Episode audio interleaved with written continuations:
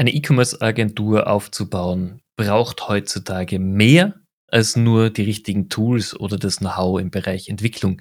Man muss wissen, wie man Mitarbeiter an Bord führt. Man muss wissen, wie man zu Kunden kommt. Und man muss auch wissen, wie man sich selbst als Unternehmer weiterentwickelt und den aktuellen Herausforderungen bestmöglich anpassen kann. Wie man das schaffen kann, und zwar sehr erfolgreich, dazu plaudere ich heute in der aktuellen Folge mit dem Sebastian Prohaska von der IT Helps. Viel Spaß bei unserer Folge. Willkommen beim Amazing E-Commerce Podcast mit deinem Host Stefan Grad. Liebe Zuhörer, ich freue mich heute wahnsinnig, euch den Sebastian Prohaska vorstellen zu dürfen als Interviewgast. Er ist Gründer und Geschäftsführer der IT Helps, einer wirklich sehr umtriebigen E-Commerce und Online-Marketing-Agentur in Österreich. Aber Sebastian, stell dich doch mal kurz selber vor den Zuhörern. Also danke für die Einladung.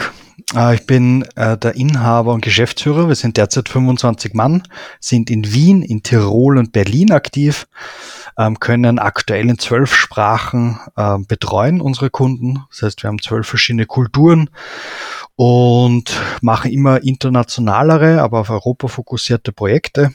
Also wir dürfen Edge schalten in Mexiko, in, in Frankreich, in Slowa der Slowakei und natürlich Österreich, Deutschland als Hauptmarkt. Genau, ich selbst bin 35 Jahre alt und habe so ein bisschen mein persönlicher USB, habe ich gelernt, ist auch nicht so schlecht. Äh, meine Familie hat ein Tierheim, das sie, ähm, das wir seit 20 oder 25 Jahren äh, betreiben. Und deswegen habe ich natürlich drei Hunde, also bin immer vollgefüllt mit Hunden. Ähm, genau. Das so kurz umrissen ich, ich glaube, gerade Tiere beim Aufwachsen zu haben und noch mehr, wenn man sich natürlich darum kümmert, ist etwas, was Menschen schon jung prägt. Was glaubst du, wie hat dich verändert als Person? Weil ich, ich, glaube, man lernt sehr schnell Verantwortung zu übernehmen. Man lernt sehr schnell sich um andere zu kümmern, die vielleicht jetzt nicht was zurückgeben können im materiellen Sinne. Wie siehst du das? Ist es mit ein Punkt, wo du sagst, ja, das hat mich als Mensch und als Unternehmer geprägt? Boah, ich habe mir noch nie diese Frage gestellt. Auch dieses, hättest du mich ganz beim ersten Hund gefragt, ja, und es musst Verantwortung übernehmen und so weiter und da sein, dann hätte ich es, glaube ich, gar nicht gemacht. Aber ähm, wenn du halt, wir, wir, wir kriegen halt viel Tierleid mit und für mich ist das einfach, jedes Lebewesen ist irgendwie seine Seele, ob Mensch oder Tier.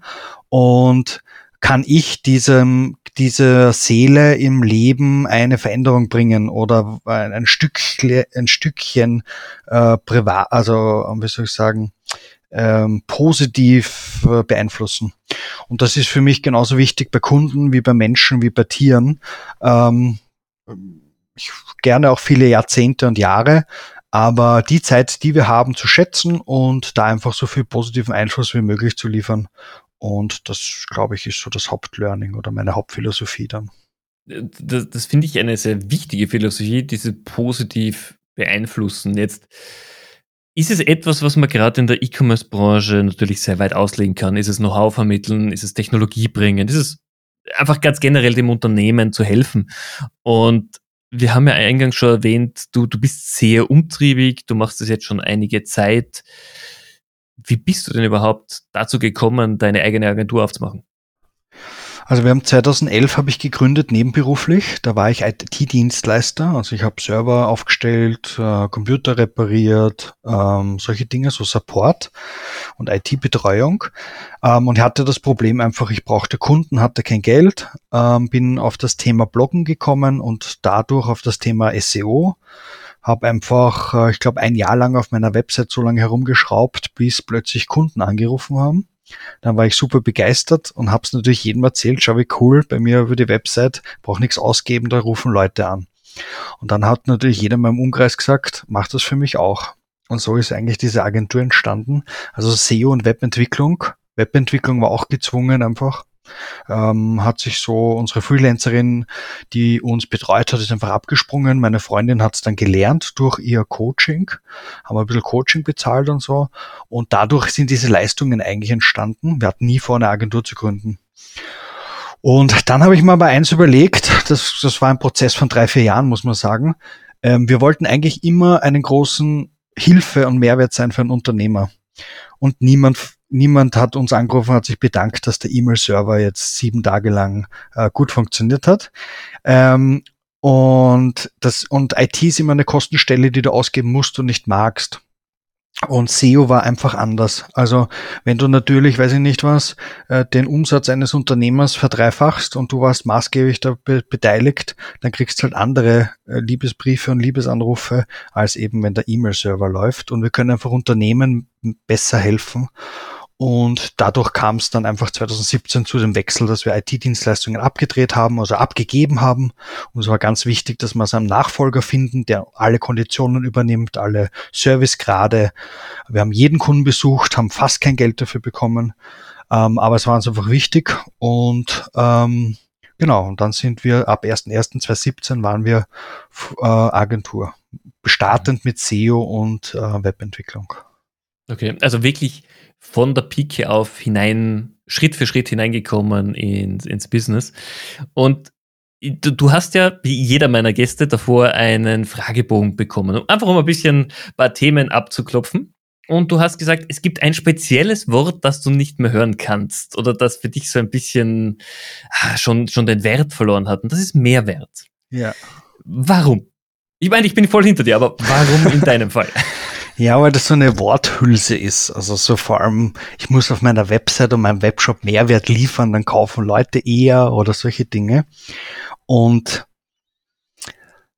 ja, das ist so, was heißt das jetzt ausgedrückt im Doing und im, im also jeder spricht davon, aber die wenigsten schaffen es umzusetzen oder äh, echt tolle Beispiele zu haben und deswegen ist dieses Wort eben habe ich für mich irgendwie gewählt. Ist es ein bisschen ein, ein gutes Beispiel dafür auch, dass unsere Branche einfach von Buzzwords oft ja, überrannt mega, wird? Ja, mega.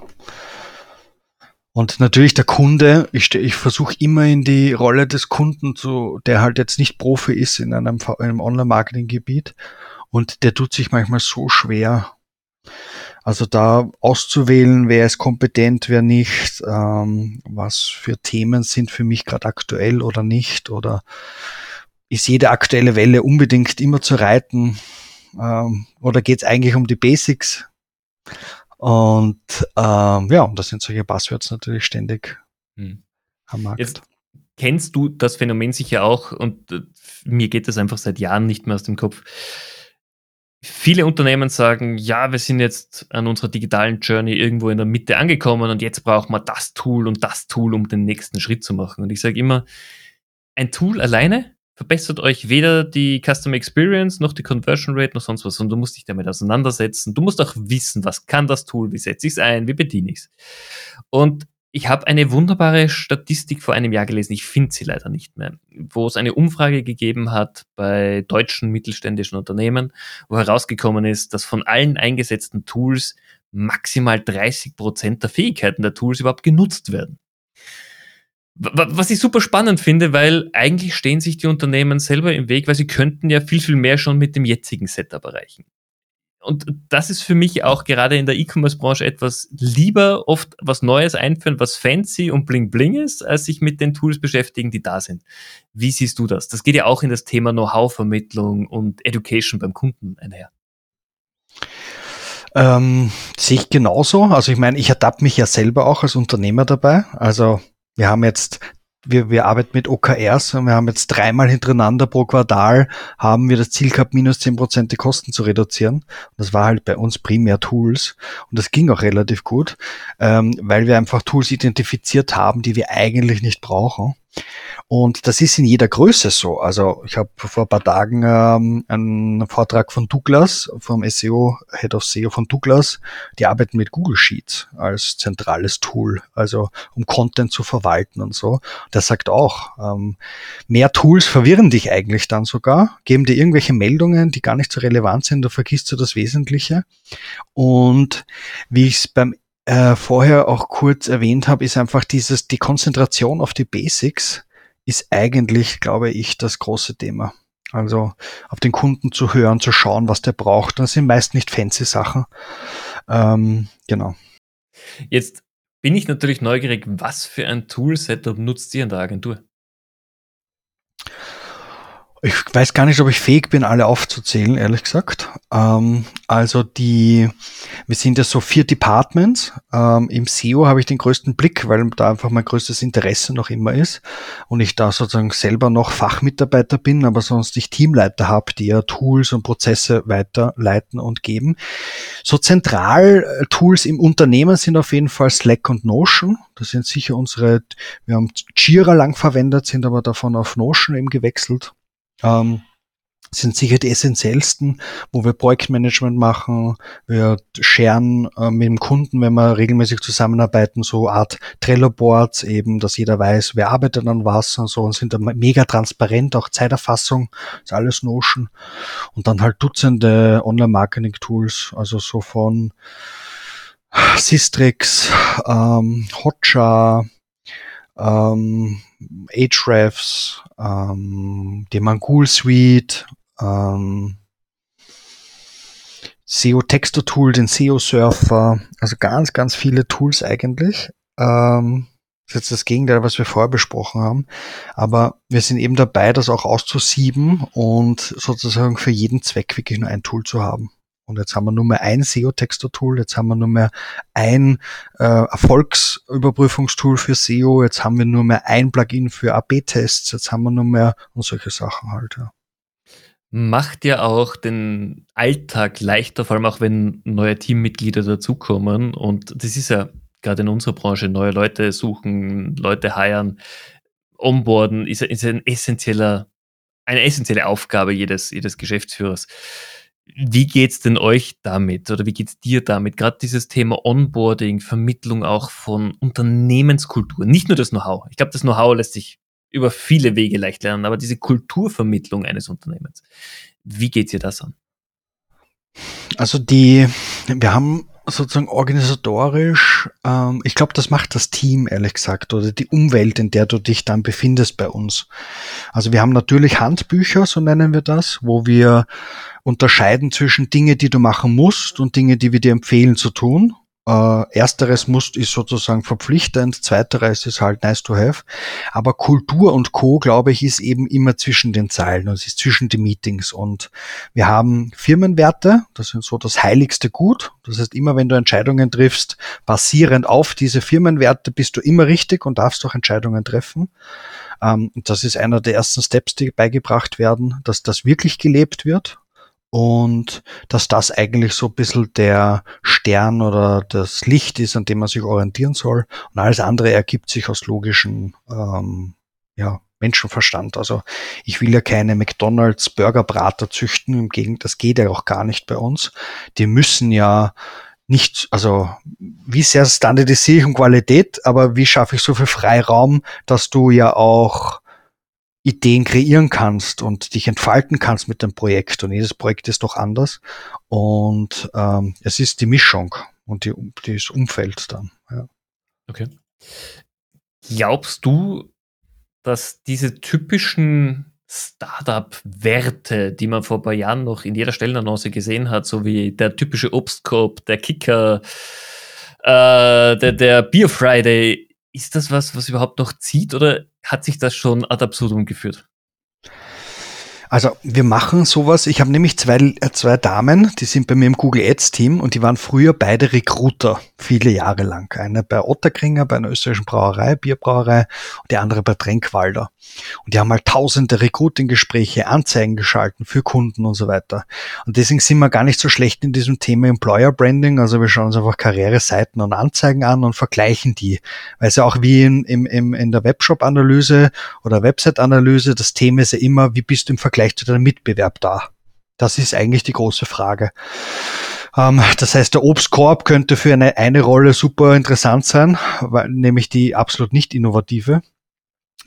Ähm, obwohl ich jetzt den Obstkorb fairerweise ausschließen muss, weil ich glaube, auf den reagiert keiner.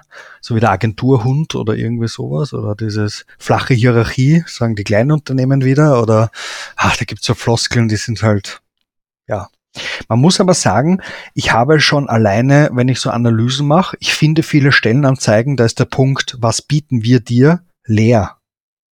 Da, also das ist gar nicht im Kopf drinnen, dass man auch was bieten muss, um was zu bekommen. Ähm, also da haben, haben wir Markt jede Bandbreite.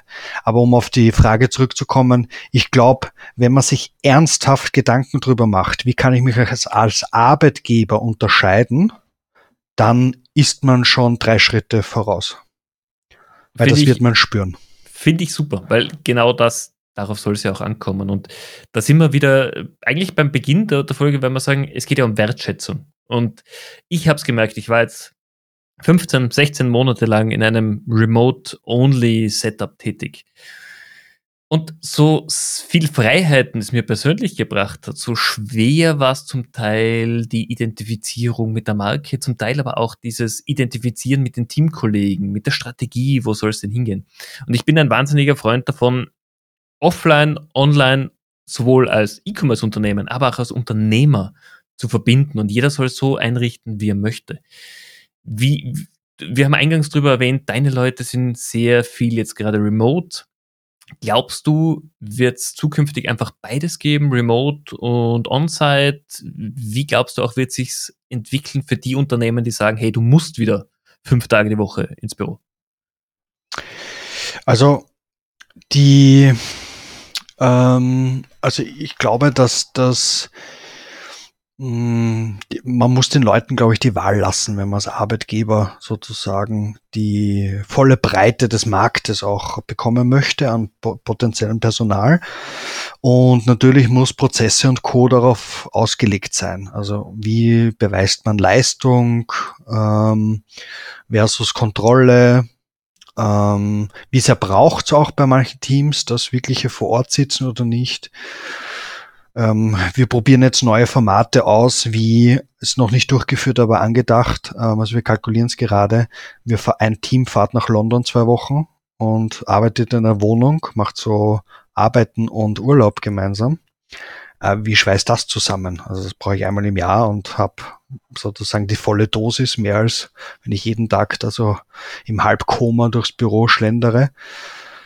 Ähm, genau, also die, ich glaube, dass es einfach sehr, sehr viel Umdenken geben wird, dass natürlich größere das Problem haben werden, sich danach zu richten und das kleinere, agilere Unternehmen dann natürlich als Arbeitgeber in Kultur, in all dem natürlich dann äh, Vorteile haben wird. Ähm, genau, und das muss man einfach auf sich zukommen lassen.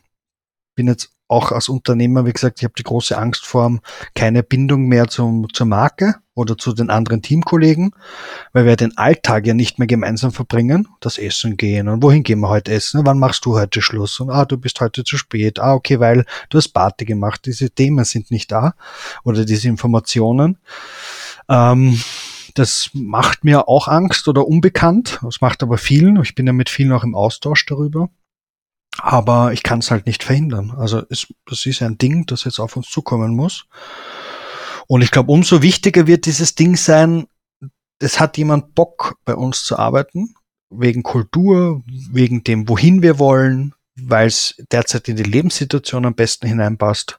Und da muss man einfach offen und ähm, sehr reflektierend seinen, äh, seine Erfahrungen jetzt machen, was für einen matcht am besten. Finde ich, finde ich sehr, sehr gut. Bringt mich auch gleich natürlich zu meiner nächsten Frage.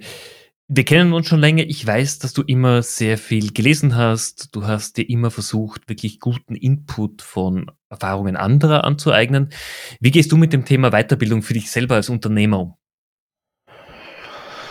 Also, ähm, also ich, meine drei Hauptmedien, oder vier. Also eigentlich immer im Autofahren das typische Podcast, das ist geblieben. Ähm, da mixe ich eigentlich zwischen Persönlichkeitsentwicklung und fachlichen ähm, äh, Podcasts. Ähm, das ist mir einfach am liebsten, um die Zeit zu nutzen. Hörbücher sind auch immer wieder dabei, typisches Audible-Abonnement, ich glaube seit 700 Jahren. Daher kommt es drauf an aufs Buch, aber mittlerweile einfach, ähm, wie viel ich nämlich dann auch mitnehme, das ist ja die große Frage. Also wie viel kann ich ja dann verwerten? Dieses Information Overload und dann nimmst du nichts mit, ist ein großes Problem. Das hilft ja dann in Wahrheit nichts. Aber genau, und sonst ist YouTube ein sehr wichtiger Lernchannel für mich eigentlich mittlerweile. Ähm, habe so meine Channels und so versuche halt so, weiß ich nicht, pro, Thema so 10 bis 15 Minuten pro Tag zu investieren. Und halt das klassische Lesen am Kindle, ähm, wo ich sage, äh, welches Thema ist das, was mich gerade interessiert also sind eher Sachbücher. Ich habe jetzt das erste Mal ein Roman nach 15 Jahren, glaube ich, begonnen, weil das eben auch angeblich sehr, sehr ähm, toll sein soll für verschiedene Skills einfach auch, Empathie und solche Dinge und sich in Situationen hineinzudenken. Ähm, Genau, aber das ist so der Mix, plus halt jetzt wieder, Gott sei Dank, Konferenzen und Austausch mit Kollegen. Also so Masterminds im ganz kleinen, im ganz großen. Äh, da habe ich, glaube ich, hunderte solche Gruppen. Das ist eher das Thema, dass es mir nicht äh, die übermannt an Zeit, die man da investieren muss. Ähm, und ich verlasse auch Gruppen, wo man sagt, das war jetzt für drei Jahre super, aber jetzt nicht mehr. Jetzt liefert es mir keinen Mehrwert mehr. Und das frage ich mich eigentlich immer kritisch. Und aber ja, da ist der Austausch halt auf jeder Ebene. Agenturen, fachlich, äh, solche. Super, also das heißt, du, du lernst einfach auch von den Erfahrungen anderer. Das heißt, man muss nicht jeden Fehler selber machen, wenn ich es ganz böse sagen muss. Das probieren wir und auch unsere Firma als Größe, also A, wir haben alle unsere Mitarbeiter sind verpflichtet, ist falsch, aber haben den Rahmen, zwei Stunden in ihrer Arbeitszeit zu lernen. Ähm, die Regel ist, neues Wissen muss es sein und nicht irgendwie in einem Kundenprojekt, wo man sich auch tatsächlich immer wieder mit neuen Themen beschäftigt. Ähm, und äh, genau, und wenn es irgendwo Fehler oder sonstiges gibt, dann wird das eigentlich sofort reflektiert, schon relativ automatisch und wird sofort in ein Learning umgewandelt. Das heißt, alle Projektleiter haben einmal im Monat ein Meeting. Es gibt sogar Sonderprojekt-Learning-Meetings, falls das der, die Größe einfach braucht, wo einfach die Sache ist, okay, das war jetzt die Situation, die wird jetzt gar nicht irgendwie bewertet, sondern eher das Thema, ähm, hätten wir das vorhersehen können? Ähm, welche Prozesse können wir etablieren oder Änderungen, damit hier ähm, das jetzt nicht was Negatives ist. Was auch immer negativ jetzt auch gerade ist, welche Dimension. Kann ja auch sein, Kunde super zufrieden, aber Aufwand war zu hoch und so. Oder vice versa, Aufwand war super, aber Kunde war unzufrieden. Und da ist die Frage, was können wir lernen fürs nächste Mal? Und wenn natürlich zehn Leute an sowas ähm, mitwirken, oder sagen wir mal ein ganzes Team, 23 Leute, einer macht einen Fehler und 22 andere machen den nie wieder. Deswegen ist das natürlich eine coole Weiterentwicklungsprozess und Engine.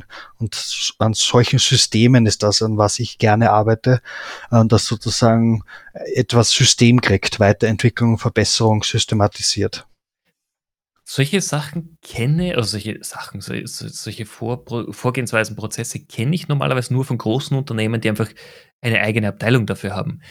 Wie, wie hast du es geschafft, das in einem vergleichsweise kleinen Unternehmen wirklich so zu etablieren? Und die Frage ist natürlich, weil viele Zuhörer das vielleicht interessiert, wie bekomme ich sowas hin und kann man sich auch an dich wenden, wenn man mal einen Input haben möchte? Also ich bin total offen, die zweite Frage zuerst zu äh, beantworten. Ich bin total offen über solche, wie soll ich sagen, äh, Organisationsformen, egal zu welchem Thema oder Systeme zu plaudern. Ähm, ich glaube, es sind unsere It Helps Werte, die uns dorthin bringen, ehrlich gesagt wieder, weil eines davon ist die ständige Weiterentwicklung. Ähm, und ähm, ich finde sicher noch zwei, drei andere, zum Beispiel in meinem Kundennutzen zu denken, also wenn es natürlich eine Erfahrung war, dass da dagegen war. Aber das Grundmindset, und da erinnern mich äh, meine eigenen Mitarbeiter immer wieder dran, wenn ich hadere, soll man das umsetzen oder also soll man das irgendwas Neues testen oder testen schon das falsche Wort einführen, dann sagen eben die Mitarbeiter, du, unser Mindset ist ja eh, wir probieren das vier Wochen aus und wenn es uns nutzt, bleibt's und wenn nicht, dann lassen wir es wieder. Und das ist so ein Mindset in allem. Und äh, Mitarbeiter akzeptieren, dass auch ich Fehler mache. Vice versa, ich akzeptiere, dass äh, meine Mitarbeiter Fehler machen und vice versa, wir den Kunden auch sagen müssen, es werden Fehler passieren. Die Frage ist nur, wie gehen wir damit um? Ähm, und ähm, solche Dinge, das ist einfach normal. Ähm, jetzt können, und eins zum Beispiel ist Ehrlichkeit. Also das ist einer unserer höchsten Werte eigentlich, dass wir, also wenn wer lügt, ist es ein Kündigungsgrund. Also das geht gar nicht. Ähm, auch das Verheimlichen oder so. Wenn was ist, ist es so. Da müssen wir damit leben ähm, und werden es besprechen. Und das Beste, da hat noch nie jemand auf die Finger bekommen. Aber auch ich selber, ja, aber ähm, Ehrlichkeit, im Kundennutzen denkend, solche Dinge. Ich glaube, dadurch schnürt, also daher kommt das. Finde ich super. Und das ist für mich der große Unterschied zu inhabergeführten Unternehmen, weil dort der Inhaber, diejenigen, die dahinter stehen, wirklich sich darum kümmern, dass es funktioniert. Hingegen bei Startups, die einfach von Investorengeld überrollt werden, hast du diese Denkweise hoffentlich zumindest in den oberen drei Etagen, aber darunter ist es dann oft, dass es zu kurz kommt. Voll. Und wenn ich noch eins ergänzen darf, ich, ich will ja irgendwie ein System schaffen, das mich überdauert. Also ich habe auch kein Interesse, das irgendwie zu verkaufen oder ähnliches, ähm, sondern ich will eigentlich ein System schaffen, das sozusagen mit sich, also für sich selber existieren kann. Und da ist ja die ständige Adaptierung und der ständige Blick, was braucht der Kunde, was ist da das Thema. Ähm, es hat der Amazon Deutschland Geschäftsführer so schön gesagt, als er gefragt worden ist, weiß nicht, irgendwie die Konkurrenz macht das und das und was, wie stehen Sie dazu? Sagt er, vielleicht war es eine Standardantwort, trotzdem hat es mich beeindruckt. Es ist ihm eigentlich egal, was der Rest macht. Ihm ist nur wichtig, er hört ganz genau drauf, was seine Kunden brauchen und wollen. Und ähm, ich glaube, wir sind manchmal mit uns selber beschäftigt und verlieren wir auch. Ähm, manchmal die Sicht, was der Kunde denn braucht und den Kunden zu fragen und all diese Sachen. Ich glaube, das ist das Wichtigste. Dadurch adaptiert ja. sich eh alles. Ja. Bin, ich, bin ich voll und ganz bei dir. Lass uns mal in den äh, Fragenbereich reintapsen. Ich würde dir ein paar Entscheidungsfragen stellen. Sag einfach die erste Antwort, die dir in den Geist kommt. Und wir beginnen ganz klassisch. Wir sind immerhin in der E-Commerce-Branche. Windows oder Mac? Die Antwort ist Mac, Windows, Mac. Also sprich, ich war Mac-User, habe dann auf Windows gewechselt und habe jetzt wieder zurück zu Mac gewechselt. Warum?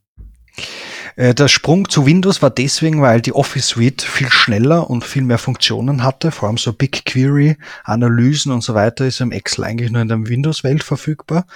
Ähm, genau, dann bin ich drauf gekommen, dass ich das eh gar nicht so brauche und die Geschwindigkeit am Mac sich in der Office-Welt auch stark verbessert hat. Mir aber einfach ein Keks geht, dass ein Notebook irgendwie mit Windows äh, nach eineinhalb Jahren kaum brauchbar ist und ein MacBook nach fünf Jahren noch immer dasteht wie neu. Ähm, und deswegen bin ich dann wieder zurückgewechselt und habe gesagt, okay, das kann ich eingehen. Okay, passt. Ähm, wie kaufst du selber ein? Online, offline, gemischt? Gemischt, würde ich sagen. Also, mh, mm, ich glaube aber, mir fehlt bei manchen Dingen einfach nur der Servicegrad noch dazu. Also, weiß ich nicht, eine Jeans zu kaufen, also ich würde sie sofort nachkaufen, wenn ich ein Modell habe eine Größe. Also der typische Mann, glaube ich. Ähm, äh, aber sozusagen, welche passt mir gerade und wenn man vor allem sich körperlich ab und zu verändert, dann muss man halt ein bisschen feinjustieren. Aber ich habe bei Outfittery angefragt. Ähm, Outfittery hat leider bedient zum Beispiel meine Größen nicht. Und äh, weil ich auf der einen Seite manchmal zu dick bin und manchmal zu viel trainiere oder so eine Mischung daraus. Und aber sonst kaufe ich eigentlich, bin das eher so ein äh, leider halt, muss ich wirklich sagen, so ein Komforttyp. Also ich liebe guten Service. Deswegen liebe ich ehrlich gesagt Amazon. Da habe ich noch nie als Kunde verloren oder irgendwie ein Problem gehabt, das mir nicht gelöst worden ist. Ähm, ich bin aber völlig offen, wenn ich einen ähnlichen Servicegrad woanders kriege, sofort umzuschwenken. Ähm, okay. Aber das ist halt schwierig. Das bieten halt wenige an. Okay. Oder? Ja, also kenne ich. Gibt es irgendwas, wo du sagst, das würde ich im Leben nicht online kaufen? Tiere. Also ich kaufe keine Tiere, aber so Dinge. Also eher was, was ethisch einfach ein bisschen fraglich ist, wie das Ganze funktioniert. Ähm, sonst glaube ich, gibt es nichts, was ich jetzt online nicht kaufen würde. Die, die, typische Ergänzung, die ich immer da bringe, würdest du ein Auto online kaufen? Ja. Wir haben Tesla gekauft online. Stimmt, du, du hast das schon hinter dir. Ja. Wie war die Erfahrung? Gut, aber ich muss fairerweise sagen, ich bin in Offline-Probe gefahren. Ja. Aber ich meine, die, die, ich nehme das auch gerne für so UX-Beispiele her, der Tesla-Shop, du hast in drei Klicks gefühlt ein 60 bis 120.000 Euro Auto gekauft. In drei Klicks und die Anzahlung ist 100 Euro. Also alle, alle Hürden werden dir dort genommen. Also da hast du keine Ausrede, es nicht zu kaufen. Ja. Das stimmt, aber natürlich die Experience davor mal reinsetzen, ja. das haptische Erfüllen, aber in dem Moment, wenn man eigentlich weiß, ja, ich will dieses Auto, dann will, also zumindest ich, dann will ich nicht mehr zu einem Händler gehen, mich dort mit einem Verkaufsberater rumärgern und Preise verhandeln, ja, sondern ich will einfach wissen, was kostet's, dann genau. kommt's. Fertig. Voll. Voll. Okay. Wann hast du was das letzte Mal zum allerersten Mal gemacht und was war's? Ähm, das letzte Mal, das allererste Mal. Scheinbar schon länger her. Also ich versuche mich schon immer wieder aus dieser Komfortzone zu bringen. Also so dieses typische Kaltduschen ist jetzt gerade eine Welle oder sehr viel so Speaker-Auftritte mache ich. Aber das ist nichts, was ich jetzt also schon Respekt noch immer davor habe oder unangenehm ist und so ein bisschen rauspusht, aber nicht, was ich irgendwie sage. Ich glaube, es ist einfach dadurch, dass ich das dauernd mache, fallen mir die ersten Male nicht so auf. Ist auch die Logik beim kalten Duschen, dass du dich eigentlich diesem Stellen dieses, dieses Ding des Unangenehmen ja. Uh, und ich habe es eine Zeit lang nicht gemacht und habe wirklich gemerkt untertags, dass ich mich vor so unangenehmen Aufgaben, die dauernd schiebe und so. Um, ähm, und seitdem ich wieder kalt dusche, geht es viel besser. Ja, ich glaube, du, du gehst dann wirklich diese, diese Herausforderung eher ja. an. Weil wenn du das schon in der Früh erledigt hast, genau. wie viel schlimmer soll der Tag noch werden? Ganz ehrlich. so, wir, wir, sind eigentlich am Ende der Folge angekommen. Und ich würde dir jetzt gerne mal die, die Abschlussfrage stellen. Ich würde dann aber noch eine zweite Abschlussfrage nachschießen. Wir sind jetzt Mitte 2020. Dieses Jahr war verrückt, bescheuert, you name it, ganz egal. Es war anders, als wir alle erwartet haben. Was glaubst du denn, wird uns in der E-Commerce oder Digitalbranche noch die nächsten sechs Monate beschäftigen? Das Weihnachtsgeschäft steht ja quasi schon vor der Tür. Ähm, was sind die Herausforderungen, auf die wir uns als Unternehmer, Online-Händler ganz generell einrichten müssen?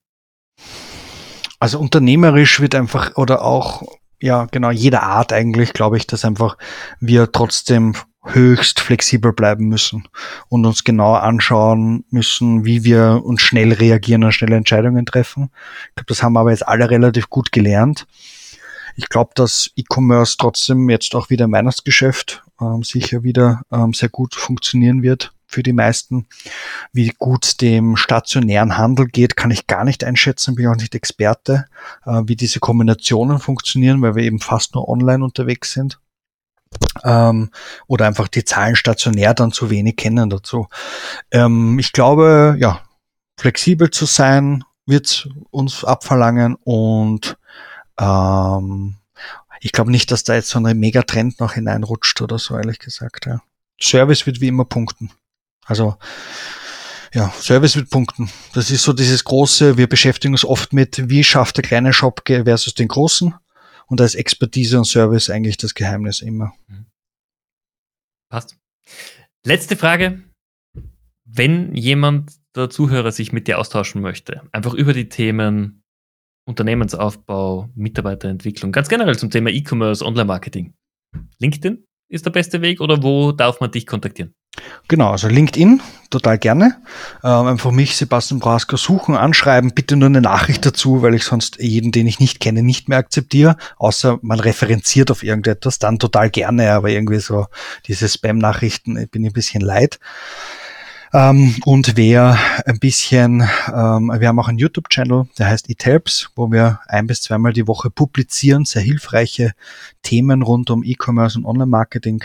Da freue ich mich natürlich auch, wenn der ein oder andere mal dort vorbeischaut. Werde ich auf jeden Fall auch hier in den Show Notes verlinken.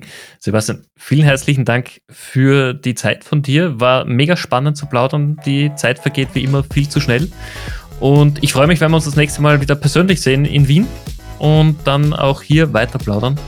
Und ja, wie gesagt, äh, verlinken werde ich alle, alle Themen auf jeden Fall hier, dass, dich, dass du gefunden wirst. Und liebe Zuhörer, ich hoffe auch für euch war es wieder eine spannende Folge. Ich freue mich drauf, wenn ihr auch nächste Woche wieder einschaltet. Und in dem Sinn wünsche ich euch eine schöne Woche und bis bald.